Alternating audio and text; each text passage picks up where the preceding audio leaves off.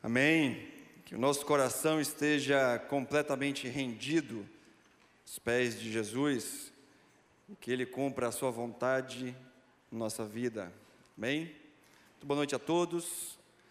Um prazer estarmos aqui mais uma vez na casa do nosso Deus, podendo cantar, adorar o Seu nome, podendo lembrar de tudo aquilo que Ele tem feito e juntos agradecermos a Ele mais esse privilégio de estarmos juntos. Queridos, um aviso rápido, mas importante.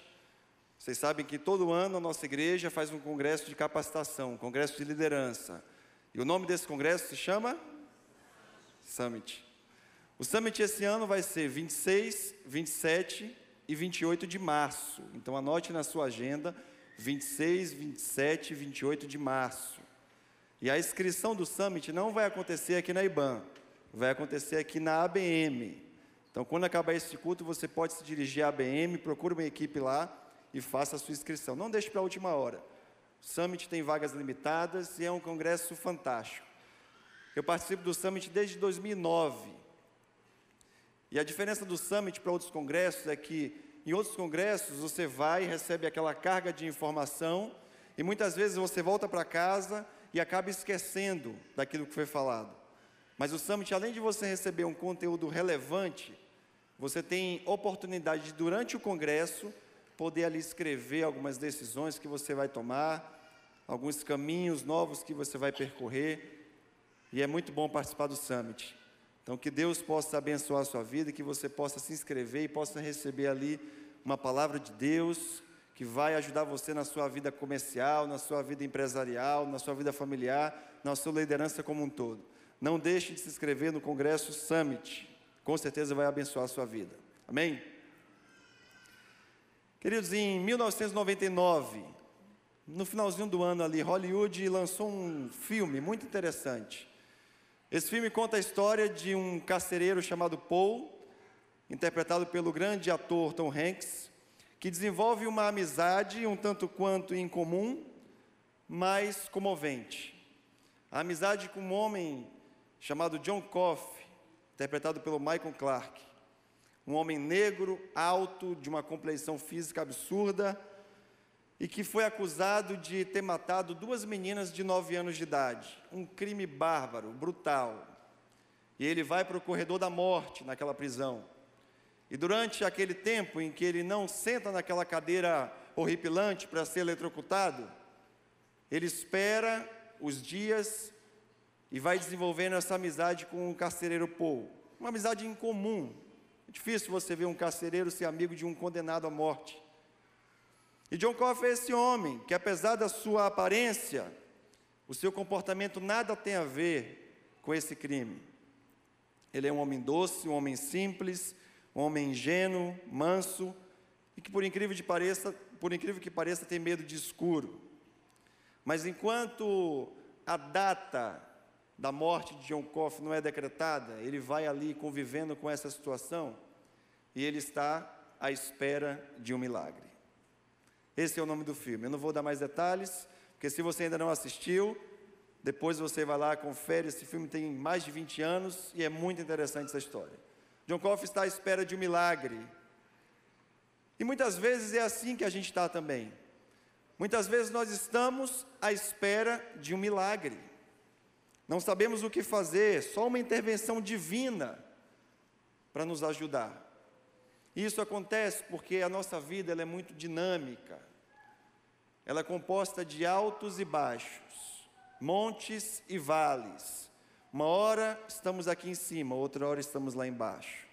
E não sabemos o que fazer, precisamos de um milagre. Mais ou menos aquilo que Salomão escreveu em Eclesiastes capítulo 3, quando ele diz que há tempo para todas as coisas, para todo propósito debaixo do céu, tempo de nascer e tempo de morrer, tempo de chorar e tempo de sorrir, tempo de falar, tempo de calar, tempo de abraçar e tempo de afastar. A nossa vida é assim, marcada por uma alternância de circunstâncias, altos e baixos, montes e vales, altos e baixos, montes e vales especialmente na vida familiar. Se você olhar para dentro da sua casa, você vai perceber que muitas vezes temos decepções, mas também temos alegrias. Muitas vezes aquela pessoa que a gente mais investiu no relacionamento são elas que vão se voltar contra nós, altos e baixos, montes e vales.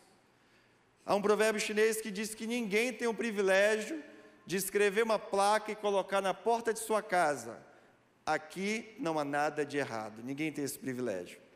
Todos nós estamos sujeitos à dinâmica que a vida nos impõe. E nessa noite eu quero compartilhar com vocês a história de uma família marcada também por esses altos e baixos, montes e vales. Portanto, eu quero convidar você a abrir sua Bíblia no livro de Gênesis, capítulo 21.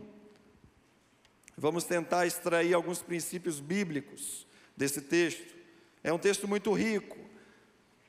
Então preste bastante atenção. Gênesis capítulo 21. Nós vamos ler do verso 1 até o verso de número 21.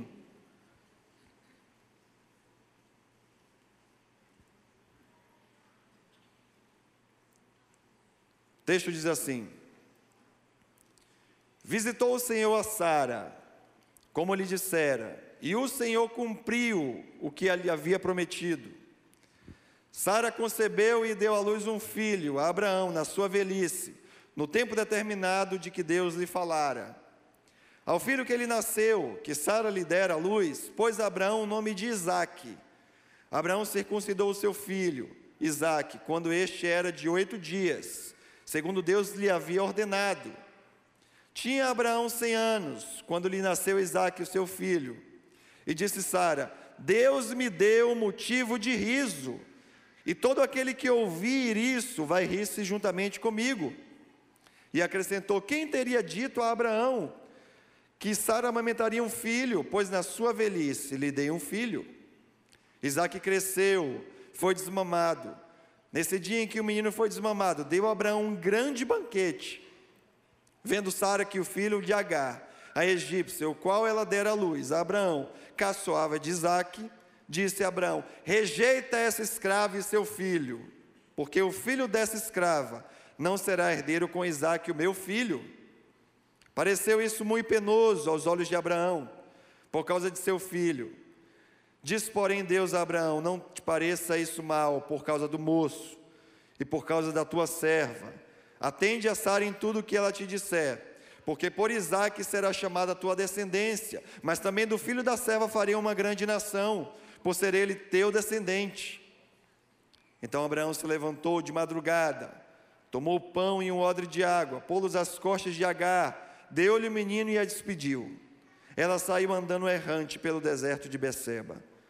Tendo-se acabado a água do odre, colocou ela o menino debaixo de um dos arbustos, e afastando-se, foi sentar-se de frente à distância de um tiro de arco, porque dizia: Assim não verei morrer o menino. E sentando-se em frente dele, levantou a voz e chorou. Deus, porém, ouviu a voz do menino. E o anjo de Deus chamou do céu a Agar e lhe disse: Que tens, Agar?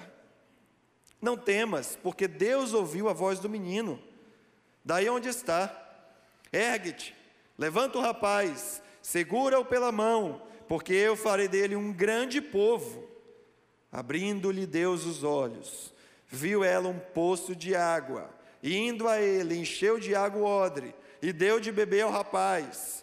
Deus estava com o rapaz que cresceu, habitou no deserto e se tornou flecheiro. Habitou no deserto de Parã, e sua mãe o casou com uma mulher da terra do Egito.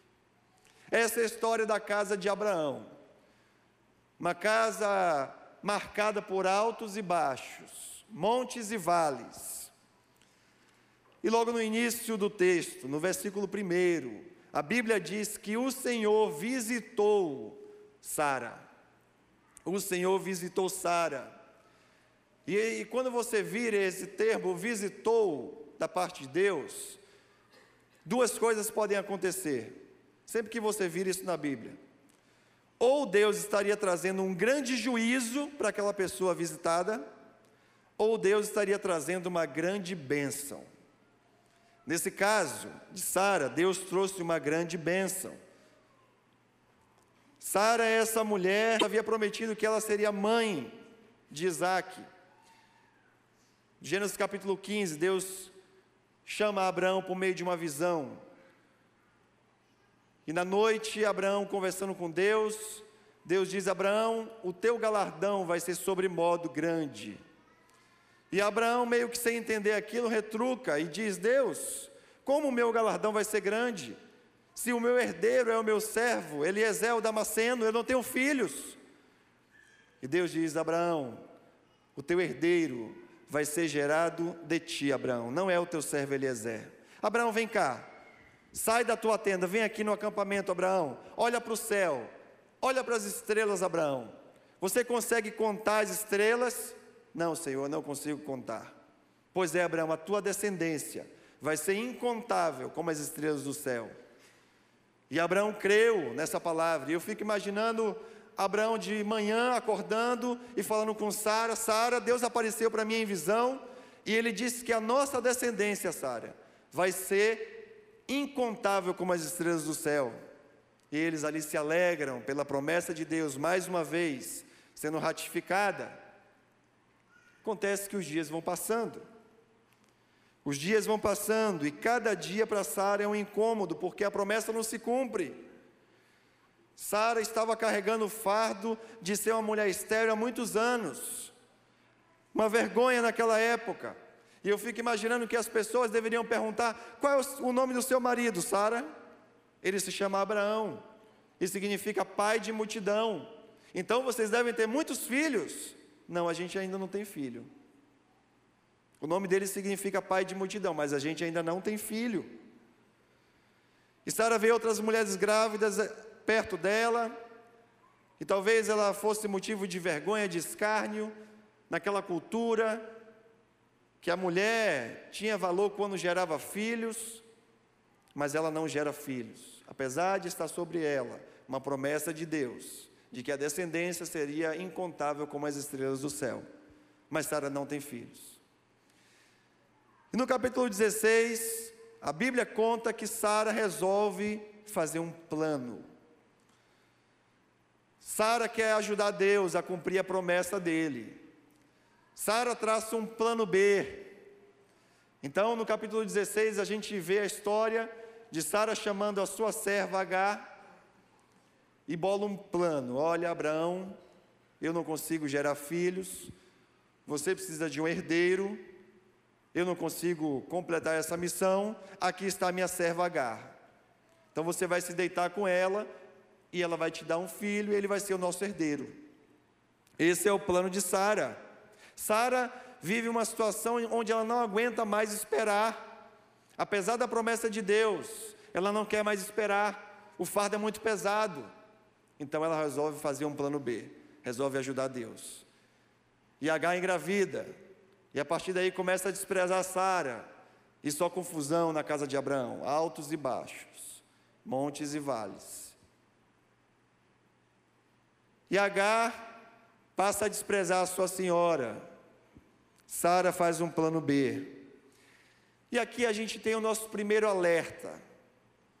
Primeiro alerta que a Bíblia nos dá.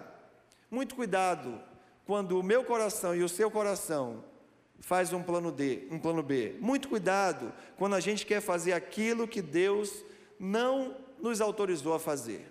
Muito cuidado. Muito cuidado, porque Deus vai cumprir cada promessa que ele fez, mas ele não tem a obrigação de cumprir aquilo que ele não prometeu. Sara fez um plano B e não deu certo.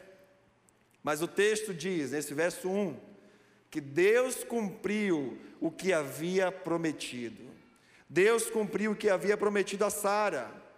O nascimento de Isaac é o cumprimento da promessa de Deus. A alegria tomou conta da casa de Abraão. A alegria expulsou a vergonha. O menino nasceu, o prometido. E o verso 3 diz que Abraão colocou o nome dele de Isaac.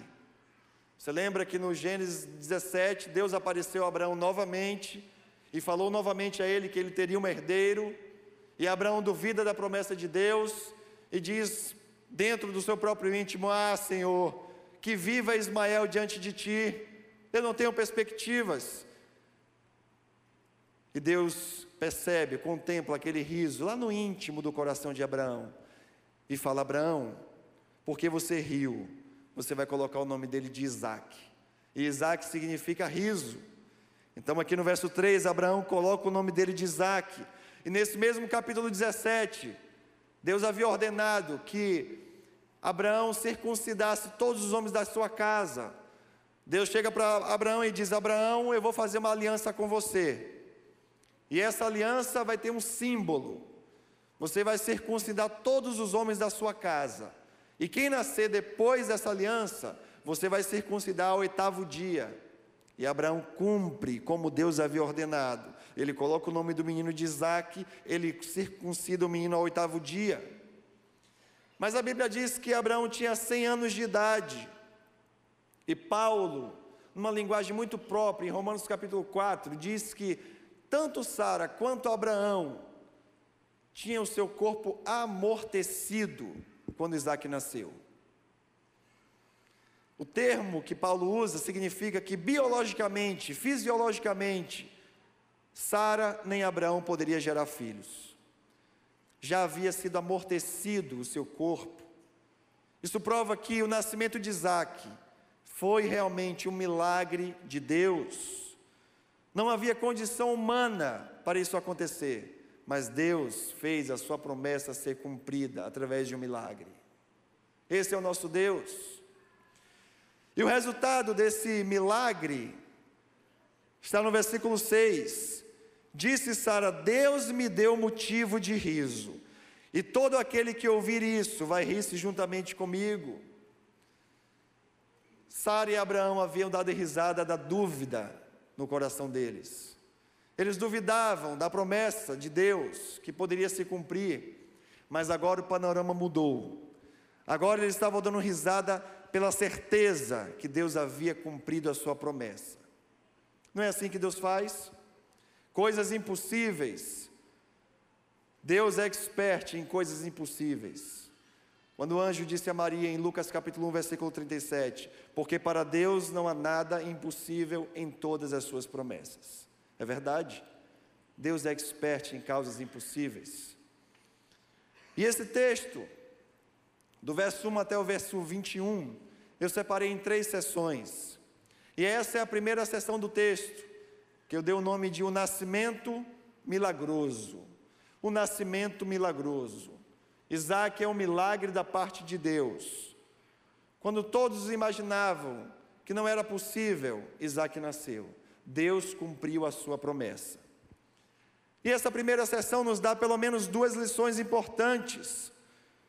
Ela nos ensina que Deus é fiel e cumpre as suas promessas. Não importa se é algo impossível aos nossos olhos, Deus vai cumprir a sua promessa. Deus vai cumprir a sua promessa. A segunda lição importante dessa primeira sessão é que o plano do Senhor sempre será perfeito. Sara tinha um plano B, mas esse plano não era o plano do Senhor. O plano do Senhor sempre será perfeito. Muitas vezes nós queremos atropelar o processo, acelerar, queremos ver logo o resultado chegar. E muitas vezes fazemos planos que não são do Senhor. Muitas vezes estamos no lugar de Sara, querendo ajudar Deus, querendo dar, querendo dar uma força para Deus, mas Deus traçou um plano perfeito e Ele vai cumprir a sua vontade. Então chegamos à segunda sessão do texto, a partir do verso 8. E eu dei o nome dessa segunda sessão de um pedido angustiante. Primeira sessão, um nascimento milagroso. A segunda sessão, um pedido angustiante. A alegria havia invadido a casa de Abraão e Sara. Isaac havia chegado, não havia espaço para tristeza. Você sabe que um recém-nascido revoluciona a casa. Meu segundo filho nasceu agora dia 3 de janeiro e minha casa está uma confusão só. O menino vem, é uma alegria muito grande, mas haja, haja energia. E eu fico imaginando Sara e, e Abraão com Isaac, recém-nascido em casa. E Sara ali, suportando o choro do menino, tendo que limpar a fralda, chama Abraão, Abraão vem me dar uma força aqui, e ela abre a fralda de Isaac que está cheia de cocô. E ela diz: Abraão, corre, Abraão, vem cá. E Abraão sai correndo. 100 anos de idade. Abraão sai correndo para ajudar Sara. É uma alegria. E o menino começa a chorar, e chorar, e chorar, mas eles não estão nem aí. Um tem 100 anos, outro tem 90, nem escutam direito. Mas não havia espaço para tristeza na casa de Abraão. A alegria tinha tomado conta da casa deles. Era uma festa. E o verso 8 diz que Isaac cresceu e foi desmamado. E nesse dia que Isaac foi desmamado, Abraão dá um grande banquete, uma grande festa. Afinal de contas, o meu filho, o meu herdeiro, desmamou. Os historiadores dizem que o menino desmamava naquela época com cerca de dois, três anos de idade. E Abraão dá uma grande festa por Isaac. Manda matar um cordeiro, faz uma costela assada, começa a decorar todo o acampamento, sai espalhando esmiliguido pela casa, porque Abraão era, crente, né? E espalha e decora, é uma festa, um grande banquete. Mas, mas, eis que Sara vê uma cena que perturba o seu coração. O verso 9 diz que, vendo Sara o filho de Agar, a egípcia, o qual ela dera luz a Abraão, caçoava, ele caçoava de Isaac. E isso foi suficiente para aquele banquete acabar, para aquela festa acabar. Isso foi suficiente. A alegria agora estava dando lugar a um ódio terrível. E Sara não estava mais alegre, porque Ismael caçoava de Isaac. Talvez uma brincadeira de irmão mais velho, a gente não sabe exatamente o que aconteceu. Talvez uma brincadeira ingênua de irmão mais velho. Quem aqui é irmão mais velho? Levanta a mão. Tem medo não, levanta a mão. Se você perturbava seu irmão mais novo, diga amém. Isso mesmo, confessa seu pecado. Quem agora ficou com vergonha de levantar a mão, mas é irmão mais velho? Uma brincadeira de irmão mais velho. Talvez Ismael tivesse olhado para Isaac e tivesse dito: Que menino feio, que menino gordinho. Ou tivesse chamado ele: Isaac, vem cá. E quando ele tivesse chegado perto, Ismael botou o pé, ele tropeçou e caiu. Ou Isaac, toca aqui. Aí o menino vai tocar, ele dá um tapa na testa de Isaac. Não sei. Uma brincadeira de irmão mais velho. Mas o suficiente para Sara se enfurecer e toda aquela alegria da casa se transformou agora numa grande tristeza.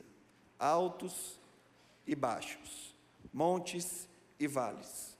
A casa de Abraão também sofria por essa dinâmica da vida. E Sara chega para Abraão e diz: Abraão, a partir de hoje, ou eu ou essa mulher. Você vai ter que escolher, Abraão. Não é mais suportável essa convivência. Não dá mais. Ou eu ou Agar. Você vai ter que dar um jeito, Abraão. E no meio daquele banquete, com convidados, Abraão tem uma difícil decisão a ser tomada. O verso 11 diz que pareceu isso, esse pedido de Sara, muito penoso aos seus olhos, por causa do seu filho. Essa segunda sessão, eu dei o nome de um pedido angustiante. E é exatamente isso diante de Abraão. O termo penoso aqui significa algo como agitado profundamente, violentamente no seu coração. Abraão estava diante de uma decisão difícil. E Sara, no calor da emoção, havia feito aquele pedido, quase que colocando Abraão contra a parede. E aqui surge um segundo alerta do texto. Muito cuidado quando eu e você, no calor das emoções, quisermos tomar decisão, muito cuidado. Não é o melhor momento. Muitas vezes passamos por dificuldades extremas na nossa vida. e a gente quer resolver no calor das emoções, muito cuidado. Espera a poeira baixar, ore ao Senhor, peça o conselho do Senhor, se cerque de pessoas sábias. A Bíblia diz que na multidão de conselheiros há sabedoria. Não tome decisões no calor da emoção. Mas Sara, enfurecida, resolve falar com Abraão e impõe uma condição para ele. E Abraão, agora, sem rumo, sem direção, sem saber o que fazer, está diante disso.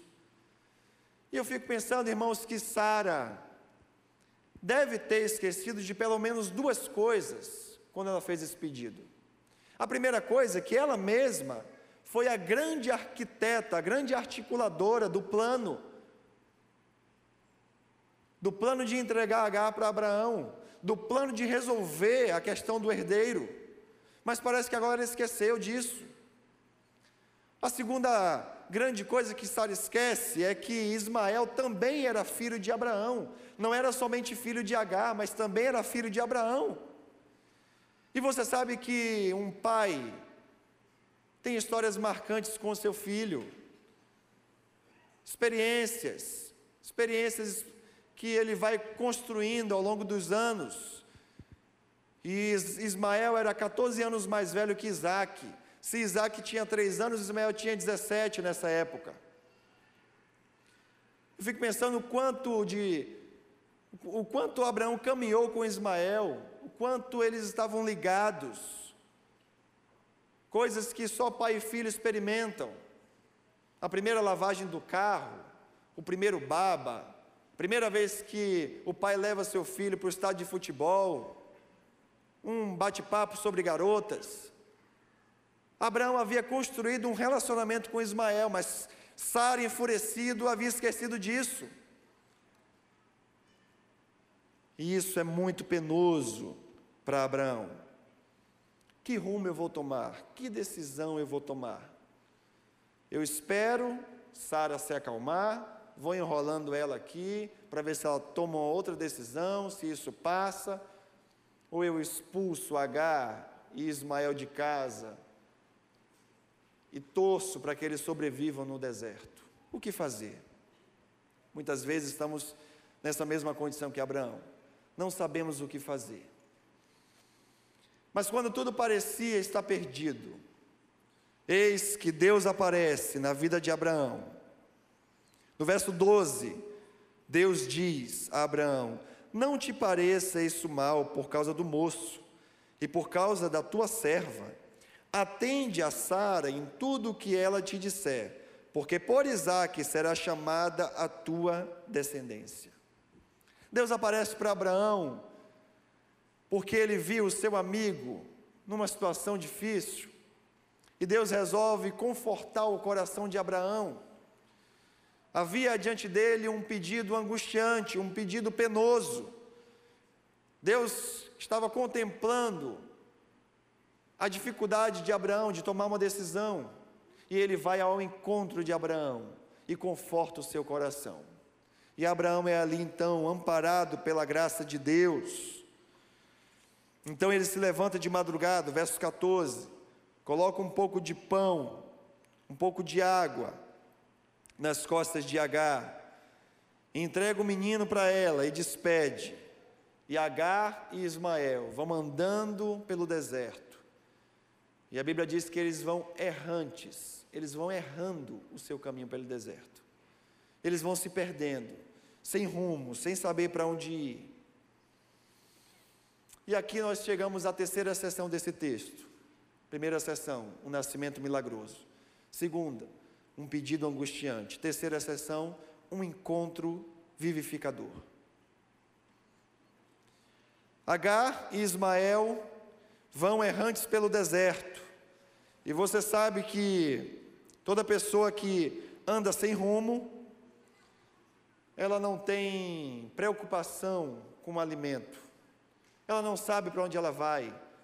Então, se a fome apareceu, ela come. Se a sede apareceu, ela bebe. E eles estão agora, tanto Agar quanto Ismael, desesperados, sem saber o que fazer.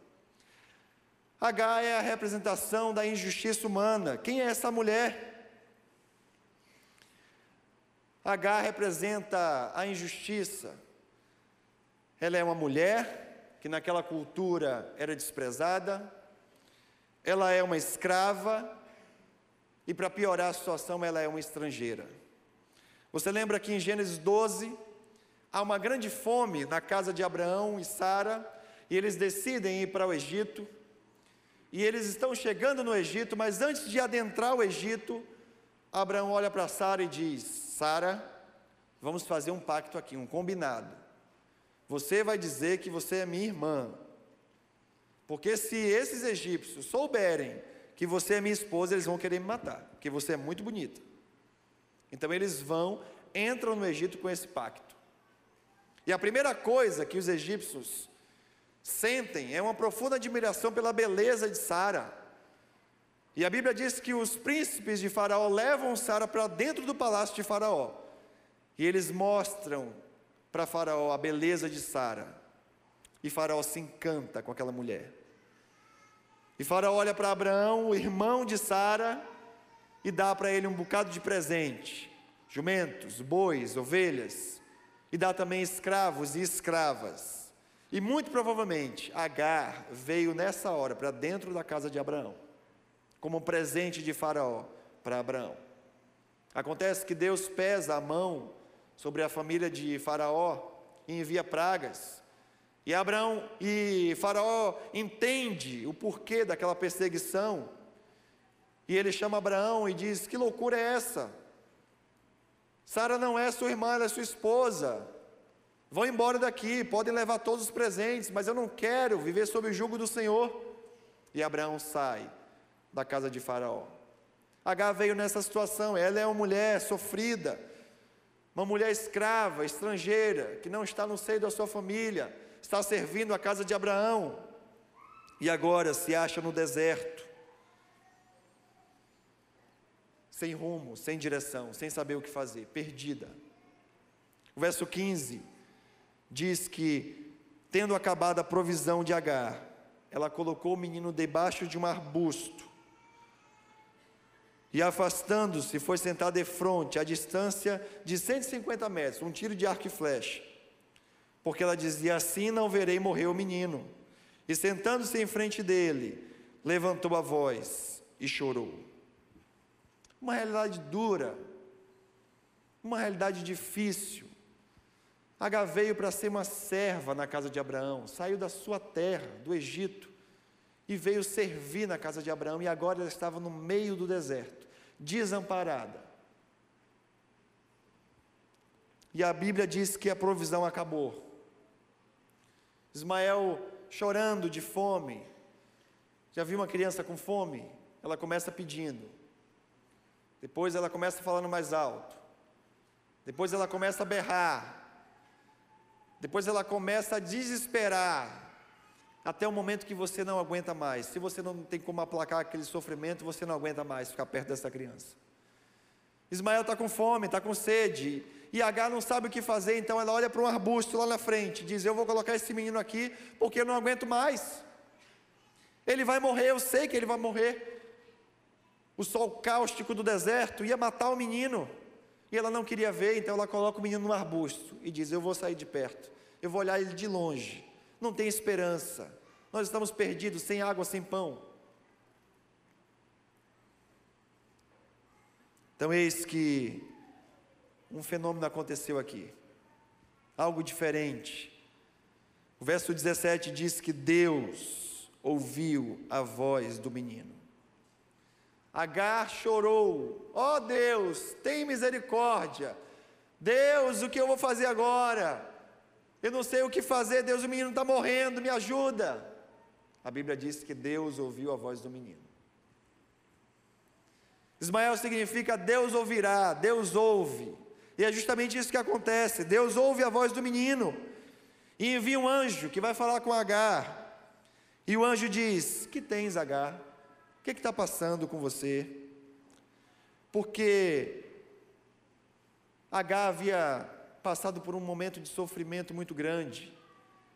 E Deus é expert em acudir os que sofrem. Então o anjo diz: Não temas, Agar. Porque Deus ouviu a voz do menino, daí de onde você está. A partir daqui, tudo muda na vida de Agar. Um encontro vivificador. Parece que agora a esperança estava começando a entrar na vida de Agar.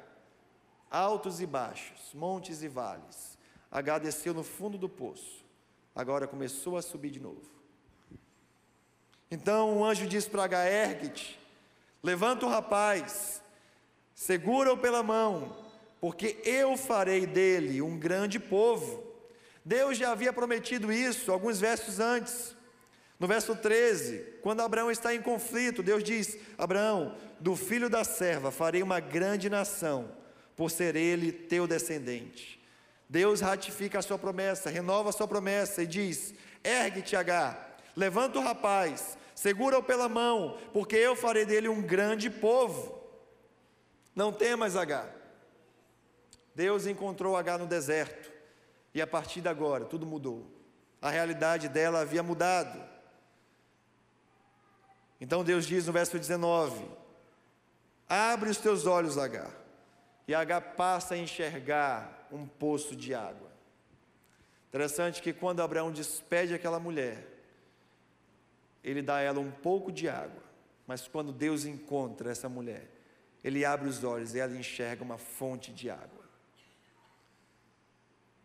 Quando Deus nos encontra, mesmo no deserto, Ele sabe as nossas necessidades, Ele conhece os nossos dilemas, as nossas provações. E agora H está enxergando essa fonte de água, e essa água serve tanto para ela quanto para o menino.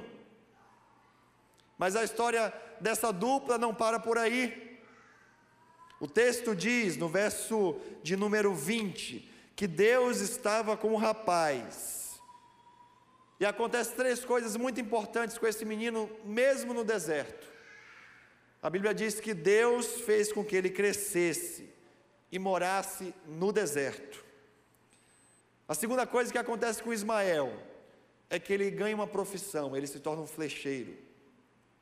A terceira coisa é que Agar, a sua mãe, arruma uma mulher lá do Egito para que ele possa se casar. E a partir desse casamento tem uma descendência, cumprindo assim a promessa de Deus. São os ismaelitas, é o povo árabe que nós conhecemos hoje. Deus cumprindo a sua promessa. Essa terceira sessão também nos dá algumas lições importantes. Quando estivermos diante das dificuldades da vida, não devemos ter medo, porque Deus vai nos sustentar. A segunda lição: quando estamos no deserto, o mais importante não é onde estamos, mas com quem estamos. Deus não tira Ismael do meio do deserto. Deus não promete que agora os dois iriam para um palácio, iria ter uma vida de luxo, não.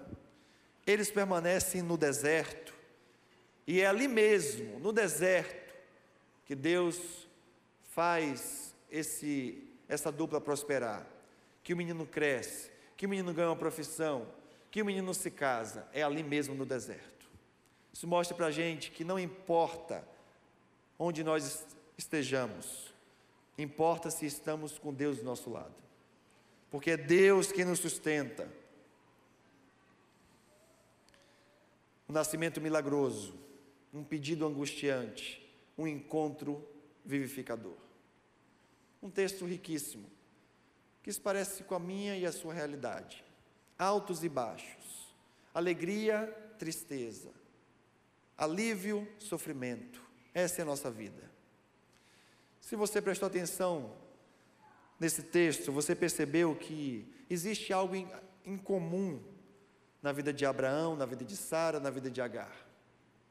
Todos eles experimentaram um encontro com Deus. A Bíblia diz que Sara foi visitada pelo Senhor. A Bíblia, a Bíblia diz que Deus encontrou Abraão no momento de angústia. E a Bíblia também diz que Deus encontrou Agar no meio do deserto. Todos precisavam de Deus, estavam passando por dificuldades. E Deus trouxe alegria ao coração de Sara. Deus trouxe conforto ao coração de Abraão. Deus renovou a esperança no coração de Agar. E é isso que ele continua fazendo comigo e com você. Deus não muda, Ele é o mesmo ontem, hoje e sempre. Da mesma forma que Ele agiu na vida de Sara, da mesma forma que Ele agiu na vida de Abraão, da mesma forma que Ele agiu na vida de Agar, Ele age na minha e na sua vida. Do mesmo jeito, resolvendo causas impossíveis, resolvendo conflitos intermináveis, nos auxiliando a tomar decisões importantes, da mesma forma Ele age hoje. Enquanto eu estava pensando nessa mensagem, preparando durante a semana, me veio uma música que fala um pouco sobre isso. Eu queria que a gente cantasse com a equipe de louvor. Uma música que diz que quando nós não sabemos como pedir ao Senhor, nós oramos para que o Espírito Santo possa clamar em nosso lugar. Sara não sabia mais como resolver a situação, ela havia montado um plano B que não deu certo. E só o Senhor pôde cumprir aquela promessa. Abraão não sabia que decisão tomar, mas o Senhor visitou Abraão. Agar não sabia se ia sobreviver no deserto, e Deus sustentou ela e o seu filho.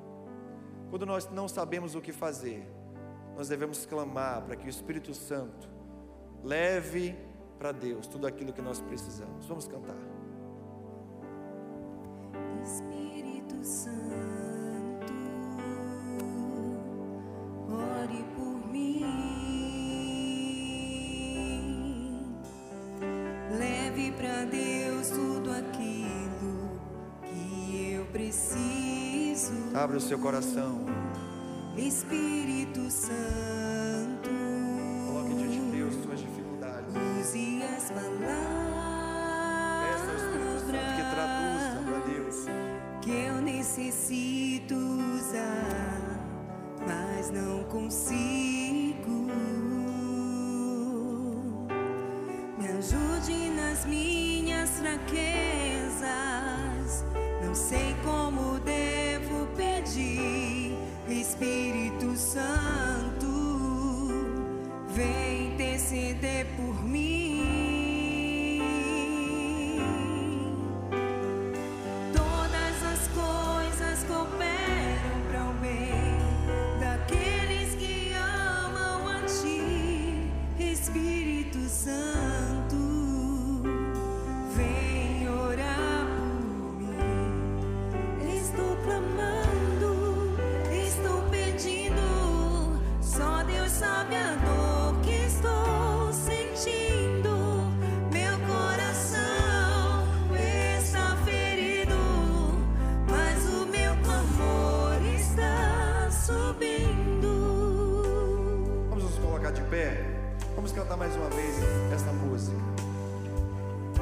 oportunidade que temos de nos derramar diante da presença do Senhor.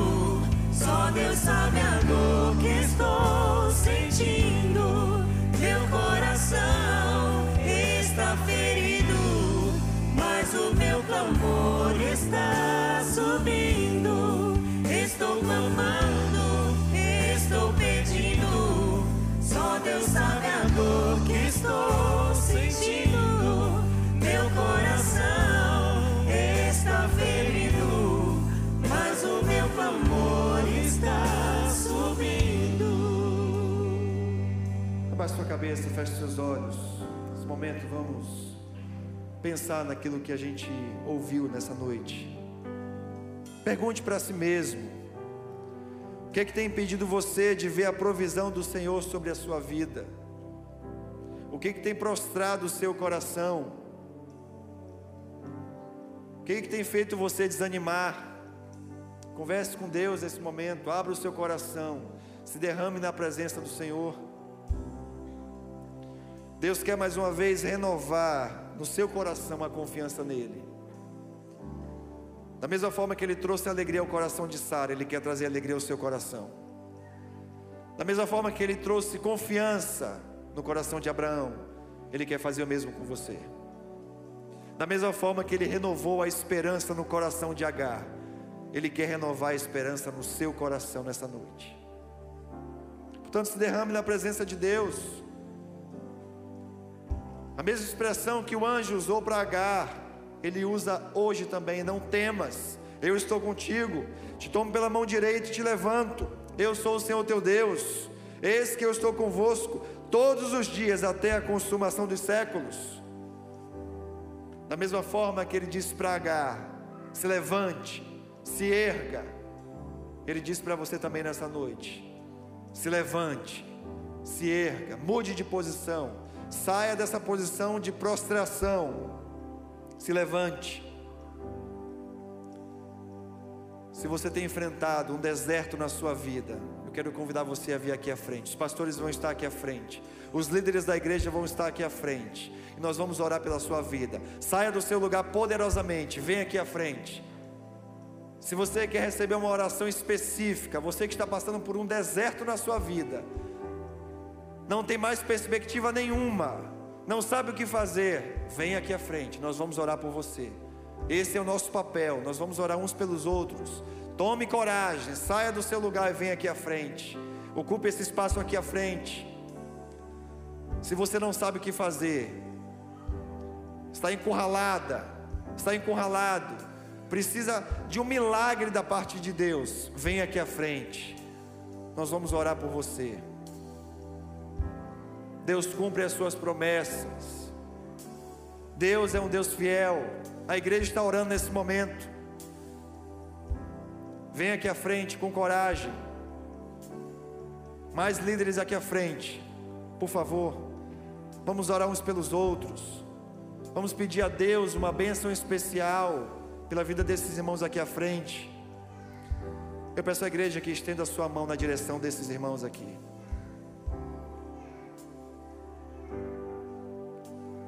Ó Deus, contempla o coração dos teus filhos, Senhor. Contempla o sofrimento dos teus filhos, ó Pai. Nós cremos que o Senhor é um Deus misericordioso e que a tua misericórdia dura para sempre, ó Deus. O Senhor é um Deus bondoso que tem prazer em nos tirar do sofrimento, ó Deus, nos ajudar. Contempla nessa hora o coração dos teus filhos, ó Pai. Passa com a tua graça, com a tua paz, ó Deus. Abre os olhos para que eles enxerguem uma fonte de água no deserto, ó Deus. Abre os olhos para que eles enxerguem a provisão do Senhor. Que a tua bênção repouse sobre a vida de cada uma aqui nessa noite, ó Deus. Que todos nós possamos experimentar a tua bênção, ó Deus. Da mesma forma que Sara experimentou, Deus. Da mesma forma que Abraão experimentou, que Agar experimentou, que possamos todos aqui nesse auditório experimentar a bênção do Senhor, que nos enriquece e não nos acrescenta dores. Abençoa os teus filhos, ó Pai. Derrama, Senhor Deus, a tua graça sobre eles. Obrigado porque o Senhor é um Deus bom, que o teu nome seja glorificado para todo sempre, ó Deus. Obrigado porque o Senhor cumpre as tuas promessas. Porque nós podemos confiar no Senhor. Que mesmo, mesmo quando estamos em dificuldades, no deserto, sem saber o que fazer, sem saber que rumo tomar, o Senhor pega pela nossa mão, nos levanta e nos mostra o caminho. Cura o teu povo, ó Deus. Derrama cura sobre o teu povo, ó Pai. Restaura os relacionamentos, ó Deus Restaura casamentos nessa noite, ó Deus. Restaura famílias que foram quebradas, ó Deus. Restauram casas que foram, ó Deus, dissipadas, ó Deus, pelo pecado. Ó Deus, só o Senhor para nos ajudar, Senhor. Confiamos no Teu poder, ó Deus. Confiamos na Tua graça. Ó Deus, estou clamando, estou pedindo. Só Deus sabe a dor que estou sentindo. Meu coração está ferido, mas o meu clamor está. Estou clamando. Estou clamando. Clame ao Senhor. Estou pedindo, só Deus sabe a dor que estou sentindo. Meu coração está ferido, clamor está subindo. Obrigado, Senhor, pela tua palavra que nos alimenta. Obrigado, Senhor Deus, porque temos esperança no Senhor. Porque nós não estamos perdidos, ó Deus. Temos o Senhor por perto. O Senhor é um Deus bom, que garantiu que estaria conosco todos os dias até a consumação dos séculos, ó Deus. Obrigado, Senhor Deus, pela tua graça, abundante graça sobre a nossa vida, Deus. Pela doce paz de Jesus, ó Pai. Muito obrigado, Senhor Deus. Que o amor de Deus, o Pai, a doce presença do Senhor Jesus, o nosso Salvador, e as consolações do Espírito Santo sejam com cada uma aqui nessa noite, para a glória de Jesus, em nome de Jesus, amém. Que Deus abençoe a sua vida, Deus abençoe a sua família, a sua casa. Vão em paz em nome de Jesus.